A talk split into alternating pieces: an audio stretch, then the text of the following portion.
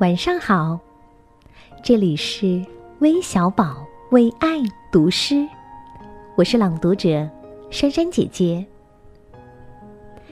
今天为你读的是王一梅的作品《梦想》。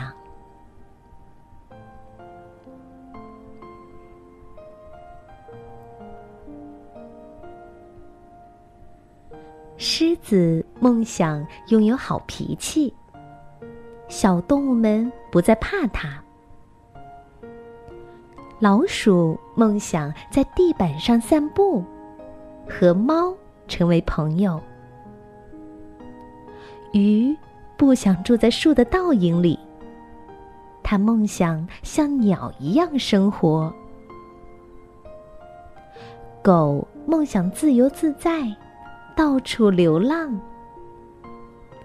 蚯蚓梦想学会写六九八和 S，甚至是凹和凸。他们想，谁都不要笑话他们，谁都可以拥有梦想。